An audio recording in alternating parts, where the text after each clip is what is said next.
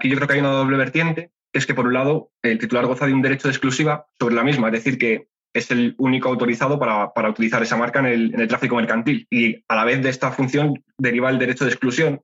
A la vez excluyes, precisamente por tener ese derecho de, de exclusividad propia, excluyes a terceros que puedan usarla y además puedes hacerlo legalmente.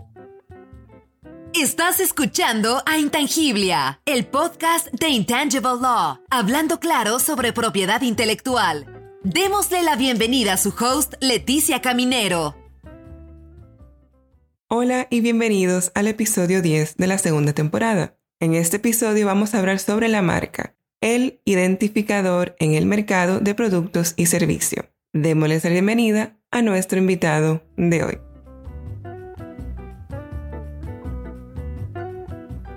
Bueno, eh, buenos días. Yo soy Lucas García Pividal, eh, tengo 23 años y bueno, soy español. Y bueno, actualmente acabo de terminar el, el máster de acceso a la abogacía y estoy a la espera de que se convoque el examen de, de Estado para poder acceder a la, a la profesión. Ok, entonces eres casi un abogado. Exacto, exacto, todavía no, todavía hay que esperar unos meses, pero prácticamente. Ay, qué bien, qué bien. Bueno, bienvenido, colega, a esta hermosa profesión. Y cuéntanos eh, qué te llevó a escribir eh, el libro que vamos a discutir el día de hoy, connotaciones legales sobre el registro Sí. de marcas. Bueno, eh, pues lo cierto es que desde que estudié Derecho por la Universidad Complutense de Madrid, hicieron mucho hincapié en enseñarnos eh, todo lo concerniente sobre el tema de la propiedad industrial, intelectual, y la verdad es que me, me llamó mucho la atención desde, desde entonces. Y bueno, con la suerte de que tras terminar el máster y desarrollar las prácticas en, un despacho profesional, pude bueno, manejar expedientes de registro de marcas y trabajar con ello un poco de cara al, a la práctica profesional y bueno, me, gustó bastante. Entonces, a raíz de esto también eh, quise hacer el trabajo de fin de máster sobre, sobre tema de derecho de marcas y bueno, un poco por, por todas estas cosas eh, decidí hacer un, bueno, un breve libro, ¿no? como es el, el de connotaciones legales, eh, sobre las principales pues eso, pautas y un poco cuestiones legales a tener en cuenta a la hora de, de registrar una marca. Ok, entonces tú vienes con una mirada relativamente fresca sobre lo que es la marca. Eh, Eh, sí. Porque la, la descubriste, te encantó y, y decidiste eh, enfocar tu estudio a esto y publicarlo eh, en este libro. Defínenos eh, qué es una marca para la audiencia que, que no necesariamente sepa lo que, lo que significa eh, em, el término marca y cuáles son las maneras en que podemos emplear o usar una marca. Sí, bueno, yo sí, según un poco a raíz de lo que, bueno, de lo que he aprendido ¿no? de, la, de la ley de marcas de, de aquí de España, eh, podría decirse a lo mejor que bueno, puede consistir en cualquier símbolo, signo, logo, nombre, mm, cifra, color, incluso sonidos eh, que sean susceptibles de representación gráfica y con lo cual permita distinguir al, al empresario o, bueno, o al titular que está, está interesado en, en registrarla o que tenga una en, uso por su actividad eh, profesional, pues le permita distinguirse en el mercado y, y gozar de esa singularidad, ¿no? Eh, bueno, yo diría que mm, puede ser empleada eh, pues como todas estas formas, ¿no? Pues bien como un color, como un nombre, como un símbolo, como un logo, eh, bueno, y un poco em, a modo de representación de los productos o servicios que, que desempeñe la actividad empresarial de su respectivo titular. Entonces sería el identificador de los productos o servicios para la persona Eso es, sí. eh, que lo pone en el mercado. E- Eso es, esa es la finalidad, sí. ¿Y qué beneficios tú le darías o le reconocerías al registrar una marca? Y si la- el registro es necesario para tener beneficios o se puede perfectamente vivir sin registrarse la marca que se está usando en el mercado. Sí, no, hombre, yo creo que al registrar una marca, eh, claro, el titular goza de, bueno, aquí yo creo que hay una doble vertiente, es que por un lado el titular goza de un derecho de exclusiva sobre la misma, es decir, que es el único autorizado para, para utilizar esa marca en el, en el tráfico mercantil. Eh, y a la vez de esta función deriva el derecho de exclusión, que a la vez excluyes, precisamente por tener ese derecho de, exclusividad propia, excluyes a terceros que puedan usarla y además puedes hacerlo legalmente, intentando eh, pues, pues eso, que no, que, no, que no puedan utilizarla y además, claro, si, no, si tú no registras la marca, puedes usarla efectivamente en el tráfico eh, económico y comercial, puedes hacerlo, no tienes por qué registrarla porque no, no es una obligación, pero sí que es cierto que, que te encuentras muy desamparado y, y, corres el riesgo de que, bueno, de que un tercero pueda utilizar una marca muy similar o, o fácilmente confundible y sí que la registre y entonces impedirte a ti, bueno, impedirte legalmente y además sancionarte por utilizar una marca que a estos efectos ya sí que sería ilegal, aunque tú la hayas desarrollado de forma de, buena fe y, bueno, y, toda tu vida, ¿no? Pues te lo pueden, te lo pueden prohibir. Por eso yo creo que sí que es, es necesario, eh, de muchos privilegios al, registrar la marca si tu actividad es importante, ¿no? Si, si dedicas, vives de ello, eres un empresario, un empresario serio y profesional, y conviene, vamos, es totalmente recomendable, a, mi parecer, vamos, eh, registrar la marca y evitar correr riesgos que puedan perjudicarte en, el futuro, ¿no? Claro, eh, es algo que es, en, en, teoría es voluntario. Nadie está obligado a registrar una marca pero es recomendable porque como nos cuentas, da el beneficio de exclusividad. O sea, en el momento que yo tengo mi certificado de registro de marca, esto me protege contra otra persona que la quieran usar sin mi permiso o me protege cualquier otro tipo de violación que le podrían hacer a, a, mi, a mi marca. Y en el caso de no estar, em, de solamente estar usándola sin registro, es como mencionas, es un desamparo, porque el, no, no tienes la, la, misma fuerza para pelear en caso de que sea necesario la exclusividad de tu marca. Eso es, eso es. Sí. Y vamos a decir que ya yo registré mi marca, la estoy usando eh, o, o, o la voy a comenzar a usar eh, no tengo que preocuparme por más nada, no tengo que cumplir más nada, o sea, ya registré mi marca y me olvidé de todo lo demás. ¿Puedo eh, seguir eh, con mi negocio tranquilo o hay algo que tengo que mantener, en, tener en cuenta o cuidar? Sí, no, bueno, lo cierto, lo cierto es que sí que hay que cumplir, bueno, por lo menos dos, dos requisitos fundamentales. Una vez ya, como tú dices, tienes el certificado de, de registro, sí, puedes, puedes vivir tranquilo, pero tienes que estar pendiente de, de, dos cosas que tienen que cumplirse. Que, bueno, por un lado es tienes la obligación de usar la marca. Eh, bueno, por lo menos aquí, según la ley, la ley de marcas española, eh, en un plazo de cinco años desde que se ha registrado. Es decir, que, salvo causa muy justificada en la que puedas acreditar que no has podido usarlo habiendo actuado de buena fe y que en esos supuestos estás eh, exento, el titular, una vez registrado, sí que tienes la obligación de, utilizarla en el plazo de cinco años desde la fecha de que se expide el certificado de, de registro. bueno, eso podemos entender como una obligación de usar la marca de forma efectiva en el tráfico, en tráfico económico y de la, de la actividad que, desarrolla el titular. ¿no? Es decir, ya registró la marca y tienes que comercializar los productos y servicios que se encuentren eh, amparados bajo, bajo esa marca. Bueno, eso por un lado y por otro, bueno, la, ni más ni menos que la obligación de renovar la marca eh, eh, bueno, cada 10 años, también aquí según la, ley de marcas española, porque bueno, supuestamente pasan 10 años desde el primer registro, registro inicial, y si al titular se le olvida volver a renovar ese derecho de, exclusiva, ¿no? ese derecho de, marca, eh, se produce la caducidad de la misma y, te, estás, te, encuentras otra vez desamparado. O sea, tienes la obligación para volver a, gozar de esa protección y esa singularidad eh, de tu marca, de volver a renovarla y abonar las tasas correspondientes ante la, Oficina Española de Patentes y Marcas.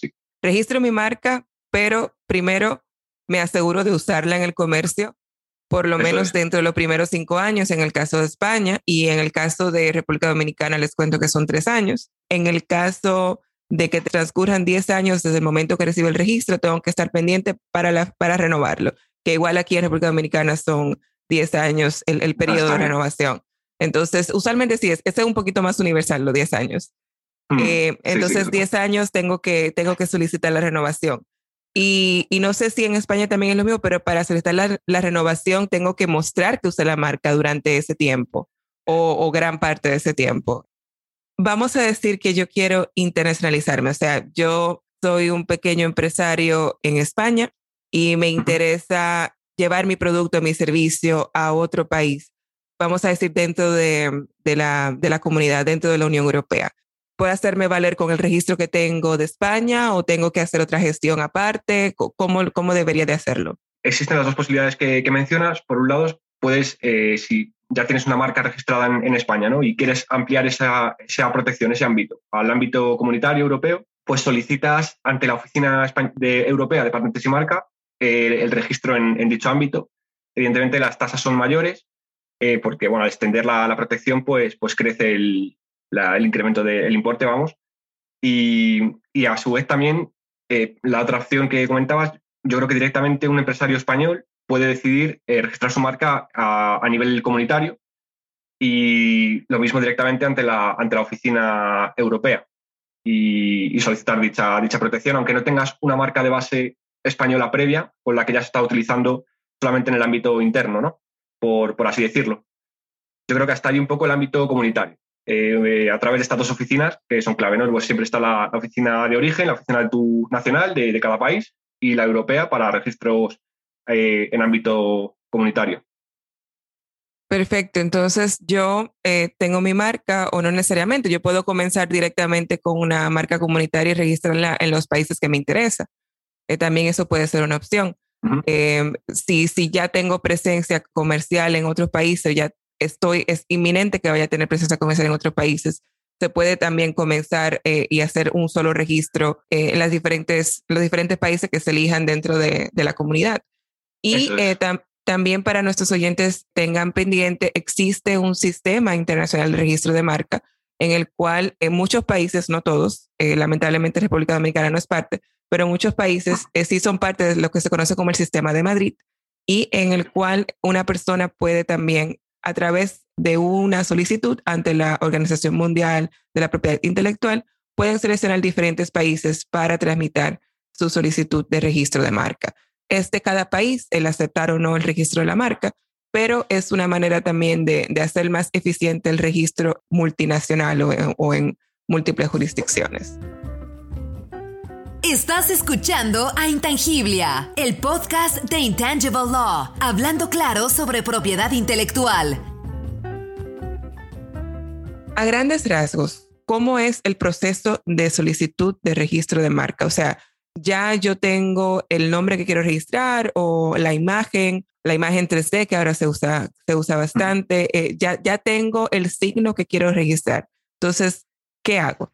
Sí, bueno, eh, te refieres ante la oficina española, ¿no? O ante la internacional.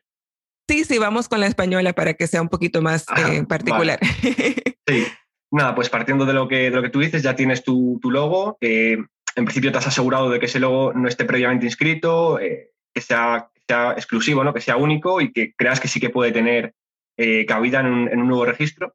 Bueno, partiendo de esa base, se, emite una solicitud inicial, una solicitud de, inscripción de marca ante la, ante la Oficina eh, Española de Patentes y Marcas, ¿no? que bueno, puede ser tanto de manera telemática eh, como de manera presencial ante la, ante la Secretaría de la Oficina. Y bueno, esto es el primer paso y nada más presentarla al, mes prácticamente, se, se realiza el primer examen, que es un examen de forma, entonces, en el que se, bueno, se, revisan que se cumplen todos los requisitos legales, por ejemplo, que efectivamente el titular es empresario y, tiene una actividad, eh, pues unos determinados productos o servicios que, con los que comercializa y bajo dicha marca quiere, quiere protegerlos. Eh, requisitos de este tipo, ¿no? De una persona que está acreditada em, para, para, poder presentar un, una actividad, o sea, un logo que le permita desarrollar una actividad profesional. Y en segundo lugar, eh, realiza un examen de licitud, en el cual se comprueba que se cumplen todos los requisitos, eh, que es conformidad a la, de, que es de conformidad a la ley eh, y a las buenas costumbres. Por ejemplo, que no sea un símbolo prohibido que se pretende registrar, o a lo mejor una bandera de, algún país, símbolos que, que, no mm, está prohibido según la ley de marcas registrar. Y bueno, pasando también este examen, mm, ya tienes el examen de forma y el examen de licitud aprobados. Entonces, se abre un plazo de oposición eh, que bueno, este plazo suele, suele abrirse con la única finalidad de, que em, terceros interesados en, este registro puedan presentar oposición si consideran que hay alguna causa en la que no, mm, por la que no debería eh, concederse el registro de esta marca. Eh, por ejemplo, porque crean que hay una mm, previamente inscrita que es similar o que pueda dar riesgo de confusión en el, en el, futuro, ¿no? en el mercado. Y bueno, si se aprecia oposición, se, se tiene que determinar en qué puntos. Entonces, en este sentido, se, se anula el registro y habría que volver a empezar con las condiciones que se han, que se han presentado a la oposición. O, bueno, en caso de que no haya oposición, se, realiza el último examen, que se denomina, me parece, el examen de, examen de admisión, que es como el examen final en el que se vuelve a comprobar todo, no ha habido oposiciones, eh, no hay causas de, mala fe ni causas prohibidas, eh, por lo que sí que podría concederse el registro. Y bueno, ya como digo, una vez este examen es un poco ya más aclarativo porque supuestamente los importantes son los iniciales y bueno, en caso de que se conceda, pues se publica en el Boletín Oficial de la Propiedad Industrial eh, y, bueno, ya gozas de ese derecho, como decía, por, por un tiempo de 10 años eh, antes de volver a renovarlo. Está perfecto. ¿Y nos puedes dar unos ejemplos de cuáles son estos eh, signos prohibidos? Mm, bueno, digamos, por ejemplo, un mensaje o un significado oculto que, pues, que, que esté, por lo que sea, mm, prohibido o mal visto, y, no se le va a conceder su registro. que pueda ser ofensivo, que pueda causar polémica ¿no? en el día de mañana en el tráfico económico. Eso ya también es un poco, eh, porque estos requisitos están bien determinados en la ley, pero no te pone exactamente cuáles son las causas de... Eso. También deja un margen, un margen de interpretación a, a, la propia oficina para decidir si, si, bueno, si se debe conceder o no, y a la vez, al abrir el plazo, el plazo de oposición, perdón, eh, si hay alguna causa que crees que por la que no debe ser concedido, por ejemplo, que es un signo prohibido y se le ha pasado por alto a la oficina o, no se ha hecho caso a la, ley, eh, poder alegar, oye, este signo está prohibido eh, por esto, porque representa esto y significa esto, así que no debe concederse porque puede causar eh, problemas el día de mañana si se utiliza en el, en el mercado. Hay un margen de interpretación, como, como digo, ¿no? Pero bueno, sí que depende un poco. Pero sí, bueno, símbolos prohibidos podemos imaginarnos, pues, pues de este tipo, ¿no? Entonces serían los que podrían incitar a connotaciones negativas, lo que podrían incitar al engaño, eh, lo que corresponden a símbolos patrios de otros países o también del mismo que se está registrando. Entonces, es, es, es, es más un tema de, de, que, de que una persona no quiera ejercer una exclusividad sobre ciertos símbolos que, que no deberían usarse porque o confunden a las personas o podría llevar a otro tipo de consecuencias negativas. O sea, que la, autoridad en ese sentido se protege a la, a la, población con respecto a otorgar este tipo de, de marcas. Es, eso es. Sí, pues de hecho, como, como bien, bien dices tú, se me ha pasado por alto decirlo, me la, acabas de recordar, claro. Eh, bueno, símbolo prohibido, aparte de lo, del ejemplo que te he puesto, un símbolo que ya esté, ya esté previamente registrado, claro, también ya se puede prohibir ese registro, ¿no? Sí, se me había olvidado decirlo también. Claro, porque también em, incita al engaño porque no pueden haber dos personas o, dos entidades o empresas con la misma marca registrada, porque entonces, ¿cuál tiene la exclusividad?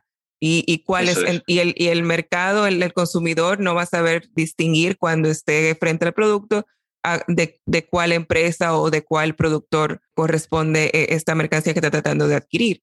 Entonces, sí, es, es, es, muy, es muy importante y por eso también el tema que nos contabas de la oposición, que la oposición Aquí es un plazo de 45 días, no sé cuántos son, serían con ustedes, ah, en el cual eh, cualquier persona puede presentar su oposición, así como dice el, nombre, su oposición en el caso de que entienda de que no debe ser registrado, ya sea porque tenga un interés, vamos a decir que es el dueño de la marca solicitada o es eh, muy similar a la, suya también, porque no necesariamente tiene que ser idéntica para que sea una oposición, en el caso de que sea la persona tratando de defender su marca ya registrada.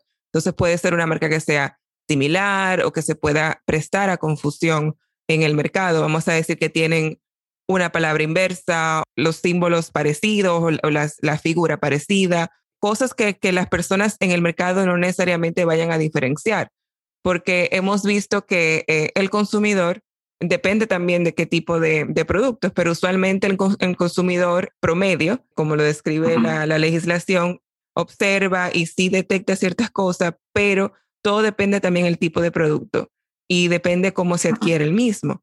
Entonces, em, yo recuerdo que hay una diferencia bien marcada entre cuando es un producto que necesita, un ejemplo, un intermediario para comprar, entonces ahí el, la confusión es más estricta, o sea que no, se pueden tener em, nombres más parecidos. Un ejemplo, en los productos farmacéuticos que solamente se compran con receta médica que están exactamente eh, delimitados, que eh, la persona no va directamente a un escaparate o no va a un estante a tomar el producto, sino que enseña la receta y, una, y un farmacéutico es que le busca el producto y se lo da en la mano.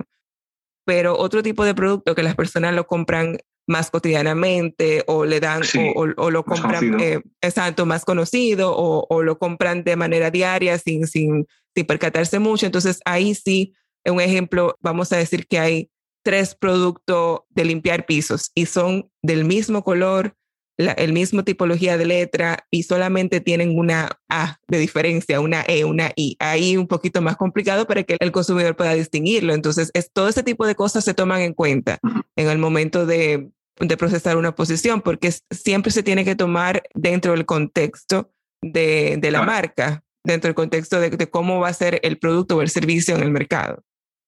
Claro. Así que es cierto que a raíz de esto, hay aquí, según la legislación eh, española, hay bueno, un supuesto que se denomina previsiones relativas, que me parece que abarcaba supuestos en los que sí que se admite un mismo logo, prácticamente idéntico, siempre y cuando eh, los productos o servicios que, amparen dichos logos sean distintos, no sean de clases distintos, eh, según la, bueno, la clasificación de NIZA, ¿no? de todos los servicios y productos. Eh, evidentemente, si coinciden, estamos hablando de una marca idéntica en cuanto a logo y a, producto, y eso no es imposible, claro. Pero sí que es cierto que se admite un poco, mm, depende, es, como decía antes, un poco margen de interpretación por parte de la oficina, ¿no? saber que si son productos de clases totalmente diferentes según la clasificación de aunque luego sea muy parecido o, incluso idéntico, mm, hay supuestos en los que se admite, claro, yo creo que siempre y cuando, como decías tú antes, no sea bajo una marca muy notoria, no muy conocida, eh, que por, el consumidor, claro, que en ese caso sí que no se admite, aunque sean clases distintas eh, en, ambas, en ambas marcas, ambos registros, mm, el logo no podría ser similar, claro. Yo creo que eso depende un poco ¿no? de, de lo conocido que pueda ser el logo o la empresa y demás.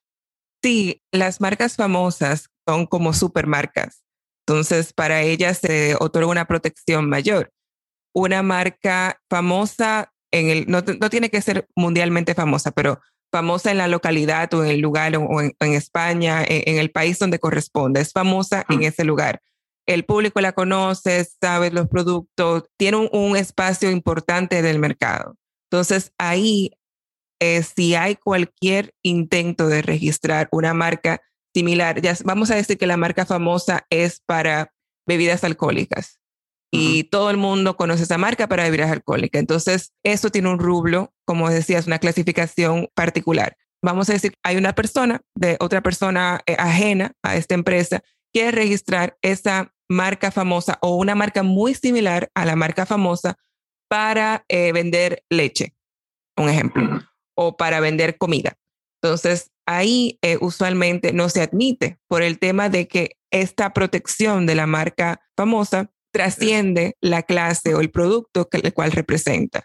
Pero en el caso de que sea una marca, vamos a decir, una marca que no se denomina como famosa, hay un poquito más también de flexibilidad. Pueden coexistir en el mercado. Como no tienen esta notoriedad las personas no la tienen en la mente y no la van a vincular con la famosa, simplemente van a verla como dos cosas distintas. Entonces sí está muy interesante eso que nos, que nos cuentas. Eso es, eso es. Además que, sí, tiene, tiene sentido, ¿no? Porque al final se trata un poco de, no crear confusión de cara al consumidor, que es el, bueno, el, que, el principal partícipe de, la producción, ¿no? El, que, no llega a la confusión eh, al, consumidor, entre otros, claro, no solo entre empresas, claro. Eso es es el que hace y mantiene la marca, el consumidor. eso es, exactamente. Ay, muchas gracias, Lucas, de verdad. Ha sido un placer hablar contigo y te deseo las mejores de la suerte en esta hermosísima carrera. Y, y si te dedicas totalmente a esta rama preciosa de la propiedad intelectual, te va a encantar. Te digo que yo tuve la oportunidad de conocerla igual cuando era estudiante de Derecho por una profesora que le tengo mucho cariño porque cuando eso en, el, en, la carrera de Derecho era obligatorio, no sé si todavía sigue siendo, pero era obligatorio una, una clase de propiedad intelectual. Entonces tomé por un semestre de propiedad intelectual. Y fue ah, desde, sí, fue una, una, cosa increíble, desde el principio hasta el final, esos, ese semestre eh, para mí fue maravilloso y decidí hacer mi tesis de eso y bueno, todo lo demás es historia. Qué bueno conocer personas que, que se apasionan eh, por esta, esta hermosa especialidad. La verdad que está, me está gustando mucho. Yo, como digo, todavía soy muy, soy muy nuevo en esto, ¿no? Pero sí que, sí que es cierto que es de lo que más me, me ha llamado la atención siempre, ¿no? Desde lo, bueno, desde lo poco que, que sé en, general. Eh, siempre ha sido, pues como decía antes, ¿no? Mi, uno de mis ámbitos preferidos y sí, ojalá, por supuesto, en, en, en el futuro poder dedicarme a esta, a esta rama, tanto de forma exclusiva como, como entre otras, ¿no? Pero por supuesto sí, que me gustaría, sí, sí, en mi día a día manejar, manejar este, este tema. Ojalá que, pueda ser así. Sí, no, y, yo sé que tú sientes que tú sabes poco, pero no.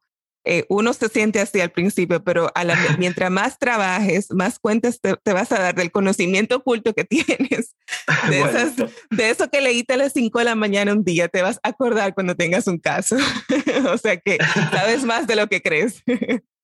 bueno, ojalá, ojalá tengas razón. Habrá que ver el, día de mañana cómo, cómo se desenvuelve la, la, cosa. sí. Bueno, Lucas, un, un fuerte abrazo y, y, cuídate mucho por allá y nos mantenemos en contacto. Luego, lo mismo digo, muchas gracias a ti y, y seguimos, seguimos en contacto. Y así llegamos al final de nuestro episodio. Nos vemos el próximo martes donde hablaremos con un nuevo invitado o invitada y sobre un nuevo tema de propiedad intelectual. Saludos desde Washington, D.C. Gracias por escuchar a Intangiblia, el podcast de Intangible Law, hablando claro sobre propiedad intelectual. ¿Te gustó lo que hablamos hoy? Por favor, compártelo con tu red. ¿Quieres aprender más sobre la propiedad intelectual? Suscríbete ahora en tu reproductor de podcast favorito. Síguenos en Instagram, Facebook, LinkedIn y Twitter. Visita nuestro sitio web www.intangiblia.com. Derecho de autor Leticia Caminero 2020. Todos los derechos reservados. Este podcast se proporciona solo con fines informativos y no debe considerarse como un consejo u opinión legal.